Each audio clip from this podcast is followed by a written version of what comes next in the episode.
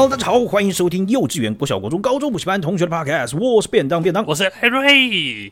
啊，学长好，我不好，哦、我不好，我先说我不好。来，来，请说。嗯，看我屁快放。我最近，我这样 B-box 吗？哎呀，在放屁，有屁快放的屁。哦，不要一直逗我 解释好不好？很烦，太烂了啦！不行啦，这怎么办？一定要这样吗？好，我先直接讲好了啊，话直接切入主题。我最近直接发生了一个我近期我觉得离死神最近的一个车祸。哦，所以发生车祸了，差点，差点，差点。哇哦，擦擦擦身而过的车祸，来，请叙述。那时候就是我们经过一个幼稚园，然后那个幼稚园呢，嗯、他们好像当天有那种校外教学、校外参访，所以对他们就会把家长啊、小朋友都载到校门口嘛，那就会在红线啊就停放了游览车，然后因为他在红线停放游览车，那通常有红线的地方就是街口的转角处嘛，OK，就有些地方会是，然后那里刚好就是。街口的转角处，所以呢，我要开车。我那时候是开车，然后我开车要开过路口的时候，我的视线完全被挡住了。对，但当然我也有放慢速度，因为我会担心嘛，看不到。然后我就放慢车速。然后因为那个路口很狭窄，所以对对对方的那个来车，他也是有放慢车速。但是我们就迅速的集中到两个快要相撞的位置。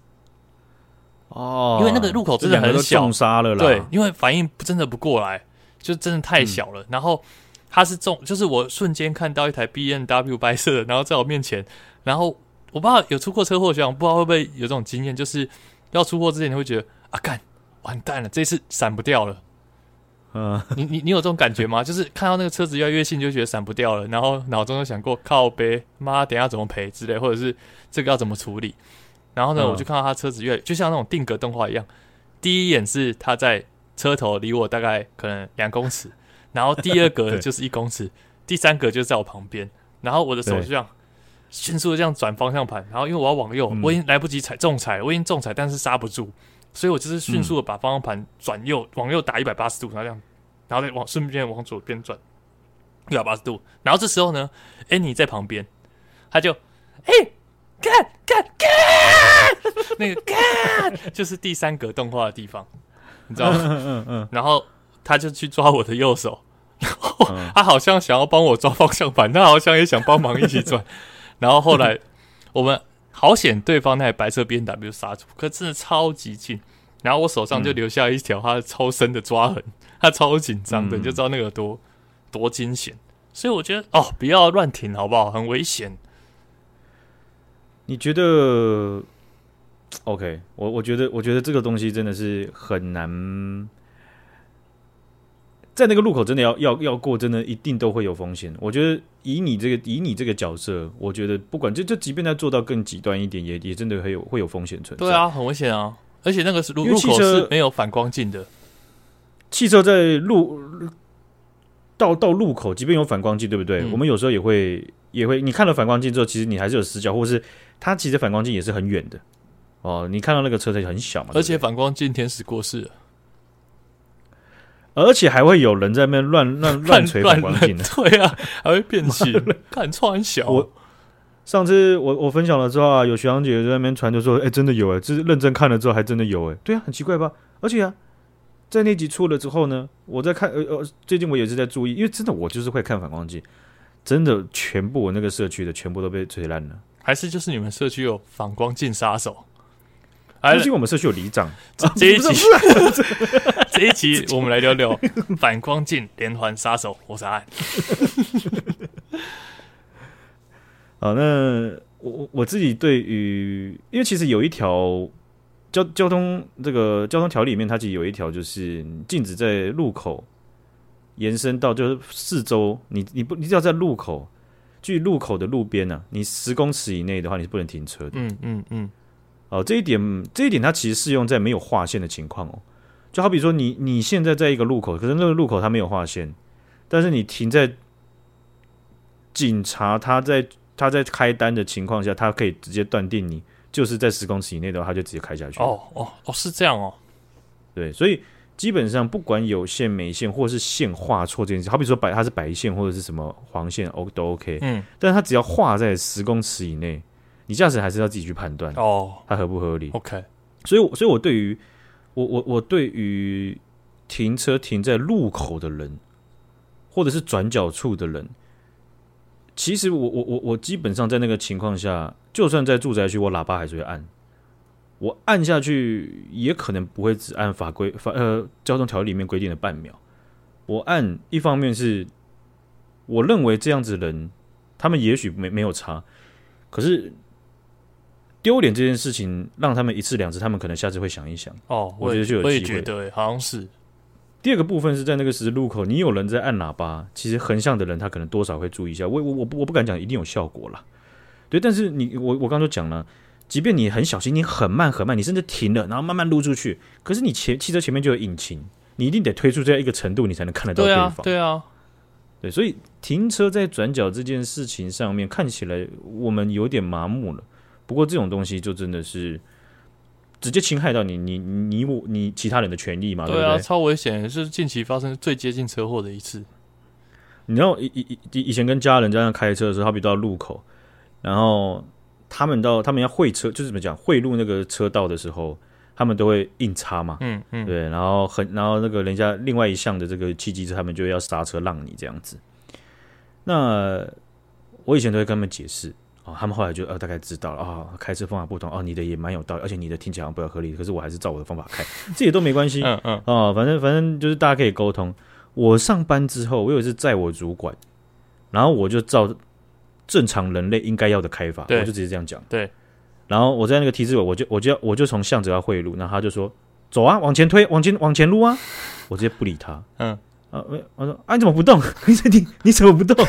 我我我不理他，因为我要专心，我现在看左右边，他一直在那边旁边，不不不不不在干什么啦？真的。然后转过去之后，我就直接跟他继续聊刚刚的话题，就是别的话题，我没有要回复他那些。这样比较好啊，这样比较好。对，因为他是主管，你没对你不知道他。会怎么样？对啊，不知道会被恼羞。哎、欸，那你以后就不要这份工作，就跟你在路口一样，就原地踏步就好了。对啊，你你你就继续不听我的话没关系。我觉得你的职业生涯也可以在这边原地踏步就好了，不用再想要再 promote 什么，不用不用。你的薪资对，就跟路口一样，不会动，停在那边叫你往前吐，不会。抱歉，对不起了，对不起，长官，长官，对不起。其实我最近也有差一点发生车祸，啊，我那个地方比较特别，就是。你可以想说，我现在开车开在的是两线的车道，嗯，不是来回，是单向的。然后右边有一个匝道，它不是高速公路，它就一一座桥。右边有个匝道，它是往另外一往往往往往离开这个这个桥的。哦，所以它有三条啊，左边、中间，我在中间这个车道，然后右边有一个匝道下去，对不对？对。那结果很有趣的就是，我开一开之后，我前面那台机车它。挂在后座那个把手的有个安全帽，它用挂的。嗯嗯，它骑一骑，因为那个那个风会这样把那个安全帽这样呼噜啪呼噜啪，就是上下跳。对啊，那个那个那个安全帽这样啪啦啪啦啪啦之后就啪啦啪啦咕噜咕噜咕噜就滚在地上了。嗯，我我在刚造访新竹的第一次的时候，我开着我的布布，直接就是碾到一个安全，完全一模一样的情况，他的安全帽就从他前面挂挂他晚餐的地方。直接掉到地板上，然后我的车就碾过去，而且我听得到我他那个安全帽卡在我我车底部，然后被拖行了一段时间。我靠，好伤底盘啊！对，那我是觉得应该可能还好，然后我就我就踩，我就慢慢踩刹车，然后停下来。我觉得我过去之后，如那个那个我就硬撸的话，那个安全帽真的会从我底盘中离开。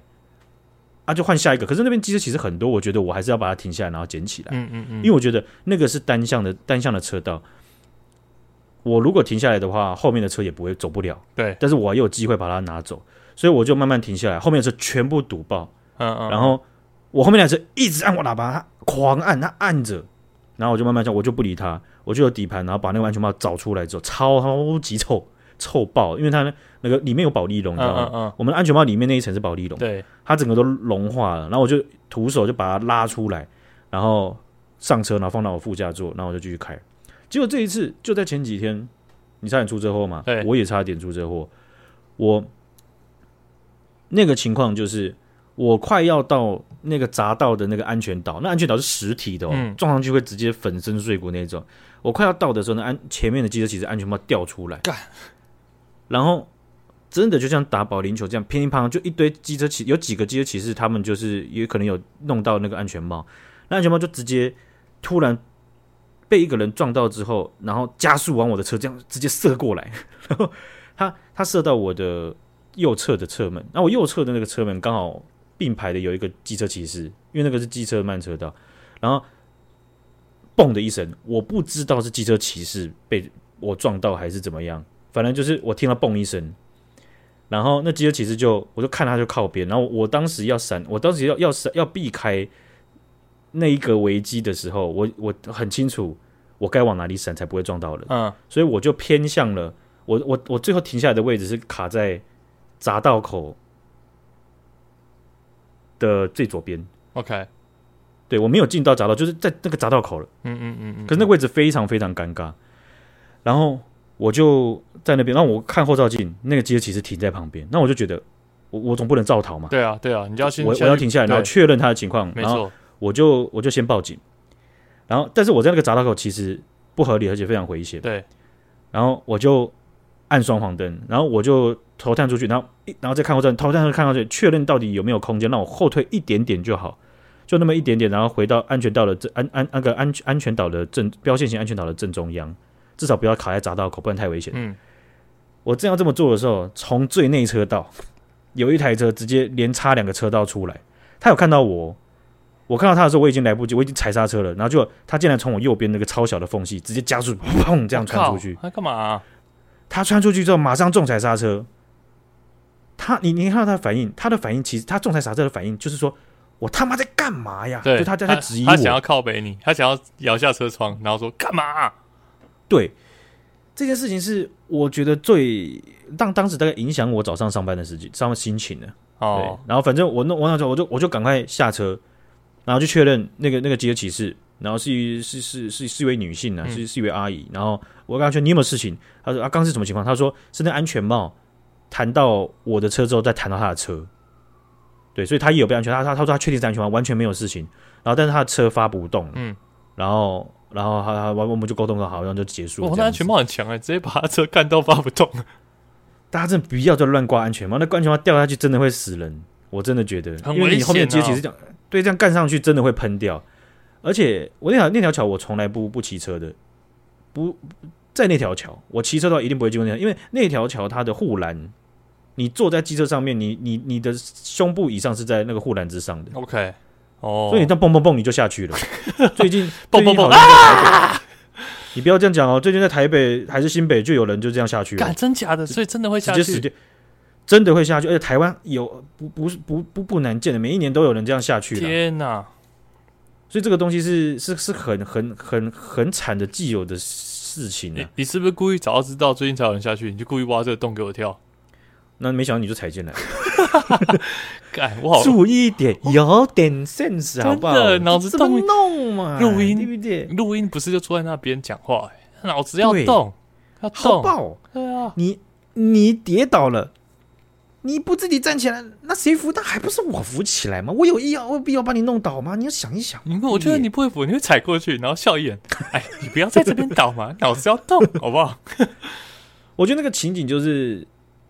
我我觉得这个最有代表性的就是我们在高速公路上，有时候会塞车，塞车的时候大家怎样？会突然减速，然后会闪双黄灯。有一些人没有注意的，他会突然重刹，对不对？对，哦，这些都好。我觉得这些大家尽可能避免，尽可能专注力提高就提高。但我最不能理解的一件事情就是，你明知道前面在塞车了，很多台湾人他开车本能就是看到前面塞车哦，他速度继续保持着，然后他开始看左边右边，然后到快接近那台车的最后一刻，他就切出去了。哦呦！挑战人体极限，然后这件事情就是千先讲结论，就是千万不要在那种高速公路要准备塞车的那个时候，一直在帮大家变换车道，你不会快到哪里去，绝对不会快到哪里去，但是你会造成别人和自己的很大的危险，尤其自己的。嗯嗯嗯。而且你看哦，假如说我跟在那个那个那个那个闪电侠的后面，对不对？他把安全距离吃到最后一刻才闪走了之后，我没办法离，我没办法知，因为我看他速度还带那么快，我可能会不知道前面其实已经塞车了。对啊，对。所以他其实是害所有人，你知道吗？所以拜托，然后各位台湾内子、台湾 nese、台湾人，好不好？对，不要当闪电侠，好不好？对，不要挂安全帽，不要在路口停车，很危险。对对，这个这个，然后紧张的时候不要握我的手臂啊，会留下很大的痕迹。真的，我是上这集的时候，我还可以把哎，你把我当下抓出来那张照片 po 出来，因为那时候我还拍照。你看，我要留下记录，家暴，家暴，这很明显是家暴了吧？All right, all right，好，最近这个中国外交部发言人啊，华春莹啊，这个先发轮值第二号投手哈，他的年纪也是那样算一算啊，哈，已经算。所剩的先发轮值当中，已经算排到很前面啊，排到第二了哈。呃，他在这个八月七号的晚间，他在推特上面用英文发文，厉害啦是吧？他贴出了一张百度地图啊，他指出啊，那个地图上面就是台北市。他说啊，台北市的山东饺子馆有三十八家，山西面馆有六十七家，夯不啷当加起来呢啊是一百多家。他说味觉是不会作弊的，味觉是不会骗人的。好，台湾一直是中国的一部分。学长。以这样子中国餐馆的数量来论证台湾是属于中国的，你给几分？我给零分。哦，就就就像那时候这个新闻我有看到，因为我当时看到这个新闻，我觉得太荒谬了。然后我有看到美国的人说，嗯、那在中国那么多肯德基，那是不是全部都是肯塔基州的？七七千五百家，对、啊，八千五百家。他们讲什么山东讲干？我觉得他们就是能凹的都已经凹到这个没梗啊，是蛮新的，但是。就很太荒谬了。这个东西我传给我中国朋友，然后我我其中有一个中国朋友，有一些中国朋友他直接讨跟我讨论这个。嗯，有一个我传给我，我有一有一个中国朋友是我传给他，他一看到了之后他就说，呃，他就说，他就他就他就在那边笑，但是他却说他说啊，这应该是有人过去创的账号吧，这样子。我说没有，这是推特打勾账号，这个是这个平台贵圈不让各位使用，但是贵圈的呃贵圈的外交部一直用有，哎、欸、一直用。好，而且这个是他本人发的这样子。嗯，嗯，那我跟其他中国朋友都大概都是有一个想法，就是我点出来，我我觉得一点就是说，这个人很夸张，也也也也就像是我们之前看到在法国的那个那个 BFM 的节目里面，中国的卢大使竟然说台湾人是被民进党洗脑的极端极端主义。只要中国共产党来统治的话，他会给我们再教育，让台湾人再度爱国。嗯，这是原话。对吧？对，你可以看到他们这种战狼战狼式的这种语语语风，继续传递在全世界，连在推特上面发的这个这么一个反制这个一个逻辑条的东西，然后中国社会却有有点像一无所知的感觉。没错，所以我那时候点出一个问题，就是说，问题不只是为什么中国会有这种，中国会让这样子的大使在国际上这样子。第二个，我觉得最主要的问题是为什么？中国社会会允许中共去派这种大使出去？对，这感觉是他们需要的啊！搞不好觉得他们自己内心就是喜欢这种战狼式发言，搞不好不够战狼还不喜欢呢。他们主流是真的是蛮喜欢的，对啊，对啊，对，所以所以那个主流啊。啊，就是共产党喜欢的喜欢的那个组成嘛，对不对？就是哦，这这这群啊，就是，但是又不希望他们太激烈啊。他们哎呀，怎么整天喊打喊喊杀的？有时候共产党也不是这么想打，对不对？对啊，就这个时间点不对，那你别大声嚷嚷，那这样造成这样给国家添乱，对不对？啊，这样糟糕了。啊，那这个有这个有人啊，也查了一下，说东京啊有九千多家中华料理，啊，台 台北啊也有也有将。将近几百家，快上千家的这个日本啊，然后亚洲料理，整个这样子，所以这样论述，这个这个不用，甚至不用去查，我们只是查起来要要要消遣他们。哦，所以有这种正式的 officially 的这种发言，来自这种 中国的官方的外交部，我是觉得离谱。这个离谱到什么程度？嗯、就是那我们是不是以后去逛 SOGO、逛百货、逛百货公司，嗯、去那个异国料理区干，直接一把火直接烧了，这什么东西？味道都不会骗人的，我们是大家的殖民地啊！对啊，日本有泰国，然后一堆的，这个是很很很反智的这种这种讲法，没错。所以我我觉得这点这点也可以让台湾社会去思考一下东西，就是说，台湾社会是由很多文化组成的，而他这样子去点出来，就是说哦，好像你有吃中国料理，然后你就是中国人。这样子的概念，其实我我觉得就是一个，就是一个可以让我们反思的一一一个议题，就是说，你看我们有不同的文化、不同的族群背景，所以其实中华文化就像我们我我们看到日本一样，他们有中华料理，嗯，而且那个是日本文化里面的东西，对，对不对？日本文化里面有中华料理，那怎么了吗？你看他们也有台湾料理，你有吃过那个他们他们那个台湾料理嘛？什么都加肉燥，而且肉燥你根本没有吃过啊，可是那个是他们的台湾料理啊，对 对，真的，而且除此之外，你最好不要给我确诊哦，你确诊怎么样？干武汉人抓到，身体是不会骗人的。啊，你你的抗体是不会骗，对，你的 T 细胞更不会骗人。你身体的免疫力是不会骗人的，对吧？你看口型体正直，你感染了是吧？啊，你的自然抗体说话了，好不好？对啊，这个要尊重一下自己。好，那最近那个中国网友啊，哈，他们。呃，随着党媒的这个这个煽动呢，啊，这个他们在做一些跟台湾有关的活动，其中一个就是在自自就在这种百度地图上面，然后高德地图上面，他们去标注出去找出台湾有哪些自己的家乡料理啊，那就是啊，那在河南的啊，就看到哈，他他说哎，河南人，那你们就找一下你们自自个在台湾的这个这个料理吧，然后就走啊，然后就开始找 走。河南是有什么？河南包子吗？河南最有名什么包子吧？哦，河南有那个河南料理啊。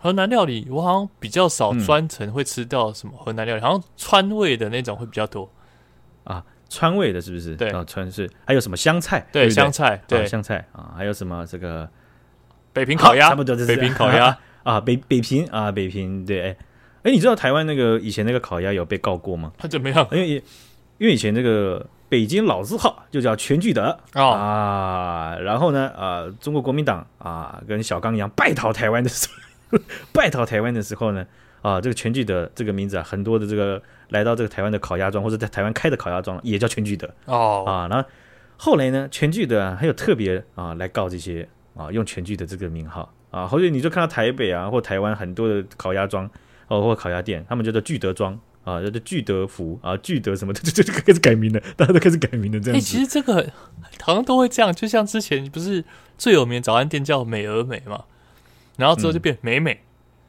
美差美、美又美香美、美又美美美美到不行，反正类似的，那是另外一个，是 另外一个了，跟美美差太多了吧？哦，抱歉抱歉抱歉，对不对？啊，那不就还好？今天我们不是当初国民党不是从台湾逃到中国去，对不对？那你看把全聚德带到中国去，你看全剧要是同样的剧本放在中国，我们还不把全聚德本店告到倒，对不对？他们这个可不怕，他们不怕，他们乔丹都可以变什么？他们自己的品牌了。还有那个什么，之前不是那个无印良品也是吗？先取商标，那个叫什么？那叫什么？我讲不起来，我也忘记了，就类似，他有间店倒掉了。呃，第我就不知道了，没关系，大家都知道，大家大家知道就好了嘛。我们以后就是用这个心电感应的方式，就那个。好不好？我们今天聊新闻就聊那个那个嘛，OK 的吧？夸张了吧？对不对？我是觉得中国就比较不要太那个，他只是想喷而已，瞎聊啊！哈，他们就从这个百度地图当中呢，就开始啊、要搜寻自己自己家乡的料理的，然后结果呢？啊，有人就搜寻了，就从北京搭高铁到台北的话，还有路线。结果百度地图竟然推荐给他这个福州站，可以坐到台北站。啊，但是但是这个台北他们他他那个颜色就不太一样，就代表就说啊，可能是规划中还是怎么样子的。不过这个功能有人就验证了，确定之前没有哦，所以他们就现在你你就他们就建议你就可以搭京京铁京台高铁从福州站搭到台北。啊，这个四十六分钟，整个跨越台湾海峡，那我真的觉得一定是大拇指啦！你能够盖盖过台湾海峡，这太厉害了吧！世纪大工程，而且我们要可以告他这抄袭，我们已经有从福州到台北的了，好不好？他们慢了一步，慢了一步啊！这样对啊，哎，我们不是 台铁就有福州到台北站吗？哦，哦对对对对对，啊，对对，这这欠告，这欠告不行啊！那等下就福福州到台北。福又福到台北，要开始改名，对，要开始改名，诬告这样子。哦，真的是真的，千万不要把台湾海峡当做南坎溪，好不好？真的，因为那么好，以为是什么盖一个很简单的桥，台湾海峡太屌了吧？有一些那种中国那种军事脑粉哦，不是中国军事的军事迷啊，核心我想应该也是也是有好几把刷子的哈。但有一些人呢、啊，就是很爱大声嚷嚷啊，就是你都可能在台湾也都看到有这种。不过你有一些人就会讲是什么啊？那你看咱们这个这个征收征征收这种征收这种渔船啊，是不是？那我们这个每人发枪，然后武装的这个解放军啊上去这样子弄个他几万艘船，那过不去台湾吗？那打台湾不就分分钟的事情吗？这样子，哎，台湾海峡好不好？真的，要不要去？要不要？要不要去？我们问问我们那些蒙阿波以前那种几百年前来的，那差那个很困难，好不好？真的，而且你们的船还会搁浅呢，你们还要徒手徒，就是用脚上岸。如果是全部渔船的话，你们一定会搁浅。哎、欸，真的有人去推算过这个东西？对啊，因为你看我们之前不是有，有些人他就是淘宝上然后买什么军用的那种橡皮艇，然后就就就直接冲过来嘛，对不对？他们其实有有有人有推算过这个东西，就是他的他的就你以这样大量的然后去计计算他的这种军耗，就是军军事行行动的耗损啊啊，你你是其实会有蛮大量的人可以去接近离岸，但是我们离岸不是度假村呐、啊，对啊。我们会工作呀啊，我们是要这样欢迎你。啊，真真高兴的见到你，欢迎的，然后就还这边来，我们一人来一只手牵给我好不好？我们把对岸同胞拉上岸，来手牵着手，然后人都拉成一个人龙，然后一个个接，欢迎欢迎欢迎，干嘛、啊？莫名其妙啊！好，我们看到这个上一集我们有呃，之前我们有讲到啊，这个曹新成哈，这个联电的前荣誉董事长啊，上次介绍的是前联电的荣誉董事长，现在这个职位已经被卸下来了，就是那个真男人嘛，捐了三十亿的那个，没错啊，捐了三十亿啊，要帮助台湾发展这个国防教育了哈。这个国防教育它其实很着重，其实就是在，其实总体来讲就是就是一句话，培养国民对于国防的意识和实际的这个理解和知识等等的。好，那这这笔钱呢，其实是非常巨大的。好，那他在这个八月呃七号还是八号啊，大概也是我们我我我们那个时候我在整理稿的时候，他就有上到周玉蔻的这个节目哦，去受到专访。他在上节目专访的时候呢，他穿了防弹背心和戴了这个钢盔，哦，直接上节目。那他他他表达的意思说，他不是在防御他个人，但他想要传达给。大家，他现在讲的事情是非常严肃而且重要的。真的，好，那呃，周玉蔻就有讲到说，他在节目开始之前跟这个曹兴诚在 re 稿的时候呢，周玉蔻还是蛮有礼貌的，他去列了两个软性的话题，然后想要就说，哎，交叉一下，缓和一下气氛，不要每个都好像剑拔弩张。嗯，对，曹兴诚就就有呃蛮像朋友的，直接跟他就是就是讲说，为什么要列软性话题呢？对不对？我讲的这件事情是非常非常重要的，非常非常让大家需要严肃的去理解的东西。OK，对，呃，对，所以他你看，看他这个这个人的坚这个原则和坚持是是是很明确的哈。那他其实鼓励大家去看很多的这种著作啦，啊、呃，尤尤其是针对中共的这种著作，他他甚至噼里啪啦就讲了一堆书名，而且他这个书名真的是便当自己看到会觉得嗯嗯对。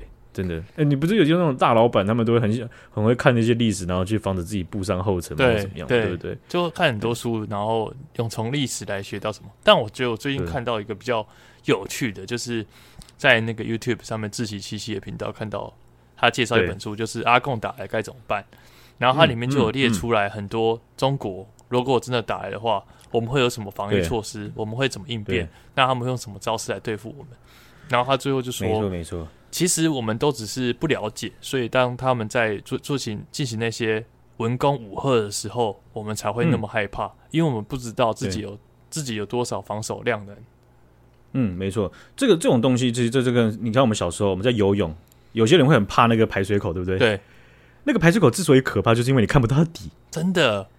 对，然后你你到大海去，有人为什么会有那种大海那种开放那种那种什么密闭空间、开放空间的恐惧？就是因为有些东西它其实是没有，你不知道它有多深，对，你就觉得超级可怕。所以有些人一想到宇宙或者黑洞那种东西，就觉得干好可怕，我不太想多想。真的，真的有这样子的，都是都是未知的事情。然后我觉得它最重要就是，这也是认知作战一部分，就是他们如果继续放这种很可怕、一直威胁我们，嗯、我们就会选出一个很会投降的总统，然后我们就很容易就输了。对。就是大家都害怕，不敢跟外界交流。当然，他们打过来还是很有可能的。只是我们如果更了解一下我们自己的话，就会比较免于这种担心。对，这本书叫做《阿贡打来怎么办》，然后它的作者有王丽跟沈博洋啊，啊，沈博洋和王丽基本上，呃，我想有些学长姐应该都有看过他们写的东西，嗯，哦，或者写写的一些观点或文章，哦，所以这本书我个人也是蛮推荐的啊。那像赖瑞讲到，我也觉得是是是很很是一个重点，就是我我们所现在所累积的资讯或累积错误的资讯，会影响到我们去决定。讲的远一点，就是我们的未来哦。那短期可能就包含我们的的这些地方政府的首长、议员，或甚至到总统这些，我们都会去做出不同的决定。那我们都会觉得，哎呀，我一票真的有那么差那么多吗？可是我们在整个数字底下，我们每一个数字都是具很有具很具有代表性的，真的，的而且那种舆论一尬起来，哈，真的是很难挡住。对，所以啊，这个东西呢，哦，这个赖瑞推荐这本书《阿贡打来怎么办》的话。啊，不是，抱歉，阿贡打来怎么办？好，这本书哦，这个是我我们的联合推荐，真的啊！如果懒得看 看书，也可以去看别人做好的影片，简明扼要。啊，你是 有自己七七的嘛，对，不对？对，对，对啊，所以啊，像是曹星辰啊这样子业界的这种这种上古神兽了哈，那。嗯他自己也有讲到，就是说他在中国有有非常多的这个财产。这个周一蔻我问他，你有这么多财产，那你你你觉得当初这样子啊回来台湾，然后甚至后面这样的发表言论，那他就说那那就不要啦，两种选两种选择嘛。他就说你你你要嘛就是去配合他们，然后你尽可能的低调。有些人是很高调的啊，他说有那你就尽可能的低调啊。那但是你有有你可能有一天会出事，那些钱你可能也都马上没有。对，另外一个就是。你不要赚那么多钱，或是你找对方法赚更多钱，然后你就你就享有自由嘛，这是你你自己的选择。没错，哦，那所以他就他他他他其实提出了一个自己的自自己的一个观点，一个比喻，就是说啊，他说中共他认为就是一个僵尸病毒。哎，这个僵尸病毒，它其实我有我有听过类似的类似的比喻，在讲的就是 Chinese nationalism 中华民族主义。嗯嗯嗯，哦，就是。因为它是在你脑内的东西，然后它逻辑是跳跃的，而且它的诠释的现代现在我们此时此刻能够诠释这些东西的人，很可能已经不是社会本体，已经不是中国社会本体哦，而是中共。OK，中共可以去解释什么叫做中华民族，那是五十五个民族加一个民族等于一个民族，五十五加一等于一这样子。哦，好会算。哦，对，那你看他他们在。这种这种民族主义的这种解释的任何的定字词定义，他们会去解释这一点，这跟以前这种苏联他们的这个共产党的时代是一模一样的，就创造新的词，曲解你的词，改变既有词的定义，然后掌握这个词的这个说话语权。没错，这就我们之前有讲过嘛，就是他们很擅长创制改制。对对对啊，这个啊，曹新成啊，这个也有人呐、啊。虽然他自己嘴巴上是讲，就是说他穿防弹衣不是要保护自己的个人安全，他是要传达这个画面哦。但是也有人会去建议他说，哈，像他这样的人还是真的要多小心一点。穿着真的，对对对，好，好，我们来看到这个日本的新闻啊，神奈川县的警察呢，哈，他们在八月八号的时候呢，啊，就逮捕了一名这个嫌犯，叫做河野。河野他。他做了一件很离奇的事情，他一直都在跟踪一一名女孩子。这名女孩子啊，不堪其扰搬走之后，他用了一个手法，他把他的 GPS 追踪器啊，透过这个邮政的系统追踪到了这个女子新的住处。这是怎么用的？哦，这个警方就有介绍了，河野跟这个女子啊，她四年前在一个东京哦参加了一门课程。哦，他们上了一门这个这个可以说是社会社会人的课程了哈，就不是校园的那种。那河野就有一种单方面的爱慕之情啊，然后陷入在自己的小世界里面，然后对方完全不知道。在二零二零年左右的时候，他搬他搬到了这名女子住在这个这个呃，可以说是他那个叫相模原市啊，他的一个一个聚落的一个，反正就是一个市。你说什么像什么市？相模原哦，相模原，OK，对，那是一个地名了，抱歉。好好好，好，那他住，他就搬到那个女子的附女女子住处的附近哦，所以显然他是有有所调查的啊。那他搬到那个地方了之后啊，他就会用这个邮政系统的方式然后去去想要去骚扰这个女生，他不止实际跟踪她。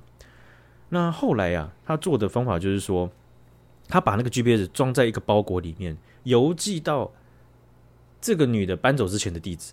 哦，然后让她转寄。对，那那个邮政系统就很贴心的，哎啊，那你这个寄这个地址寄错了啊，那我们就啊，邮政系统就用他自己他们自己有限的权利呢，哦，查到之前的地址，然后寄过去啊。那一般人你是不会得知这一段的，可是 GPS 在包裹里面，真的啊，所以这位跟踪狂就成功的知道了跟踪对象的新家了哈。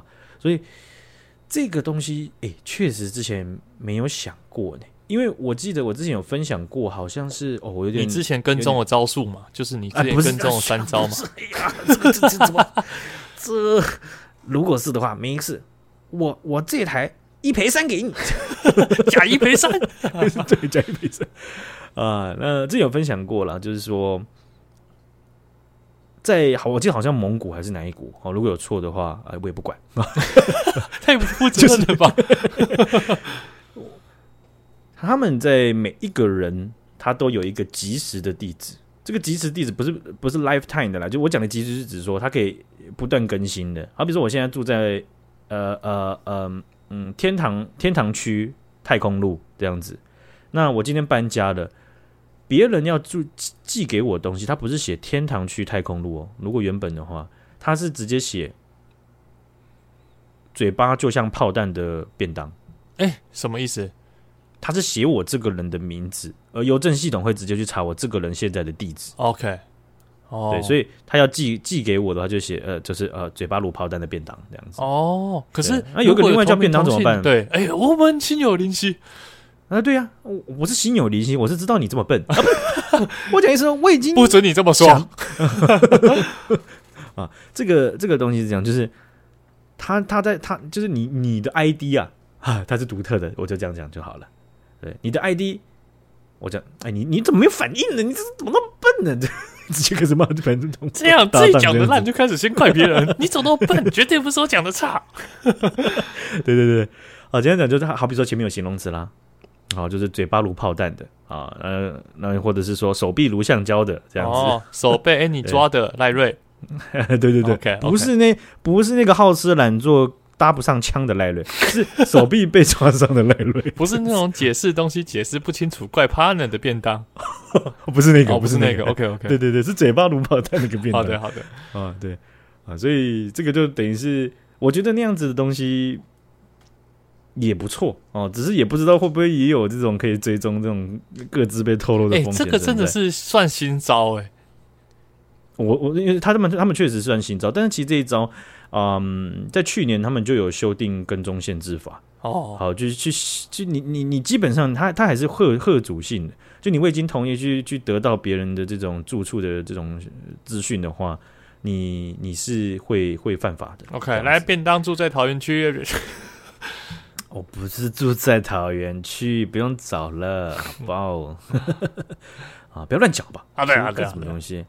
好，我们来看一下啊，这个最近啊，在全球知名的这个格斗游戏比赛啊，Evolution Championship Series 啊，他们在八月五号到八月七号是在美国拉斯维加斯举办了他们的这种这种这个这个大大型比赛了，可以说他们成绩非常高的。好，那其中有一个的格斗游戏叫做拳皇 XV 啊，XV，OK 啊，这个算是呃一等一的这个，可以说我怎么讲？我以前格斗大作，可以这样说吧。对，但是我自己还是比较偏铁拳那一派的哦，有两派铁拳，对对 对对对对，嗯，哦，以前真的很好玩了哈。那在这个拳皇 XV 的这个这个比赛项目当中啊，台湾选手就直接包办前三名哦，创下历史上最最佳的成绩，太强了吧，直接包前三呢。对，三个站上站上舞台的人都是台湾人啊，这个啊鱼有龙焉了哈。真的，这场比赛里面有报名的选手是一千零九百位啊，那台湾选手啊，这个郑家正。